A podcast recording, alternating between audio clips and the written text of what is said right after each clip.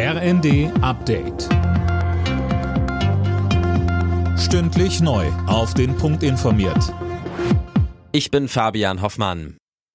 Viele zerstörte Städte, zahlreiche Tote und Millionen Geflüchtete. Das ist die traurige Bilanz nach zwei Jahren Krieg in der Ukraine.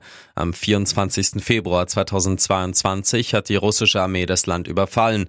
Damit ein Sieg der Ukraine näher rückt, werden die Rufe nach neuen Waffen für Kiew weiter lauter. Etwa Taurus Marschflugkörper.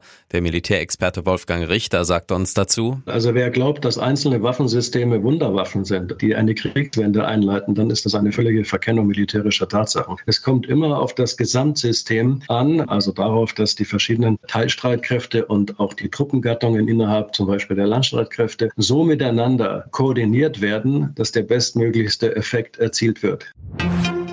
Die Legalisierung von Cannabis ist einen Schritt näher gerückt. Der Bundestag hat das Gesetz der Ampel beschlossen. Lisa Schwarzkopf, jetzt muss es noch durch den Bundesrat. Ja, und da dürfte es noch mal Probleme geben, denn die Union will das Gesetz im Bundesrat blockieren. CDU, CSU sehen Kinder und Jugendliche nicht ausreichend vor der Droge geschützt und auch die Kontrollen werden kritisiert. Gesundheitsminister Lauterbach verteidigte das Gesetz hingegen erneut. Es sei ein wichtiger Schritt, um den Schwarzmarkt auszutrocknen. Kurzum, der Streit um Cannabis geht weiter. Noch ist unklar, ob das Gesetz dann wirklich schon ab April in Kraft treten kann.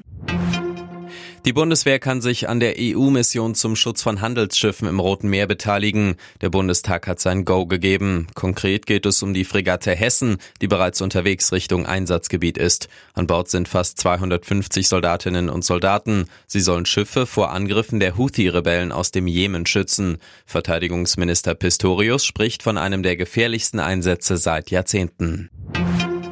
Sandra Hüller hat für ihre Hauptrolle im Film Anatomie eines Falls den César als beste Schauspielerin bekommen. Das ist sozusagen der französische Oscar. Auch für den richtigen Oscar ist Hüller nominiert. Die Preisverleihung ist dann in zwei Wochen.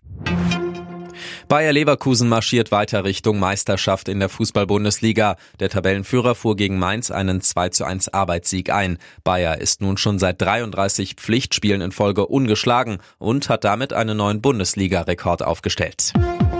Alle Nachrichten auf rnd.de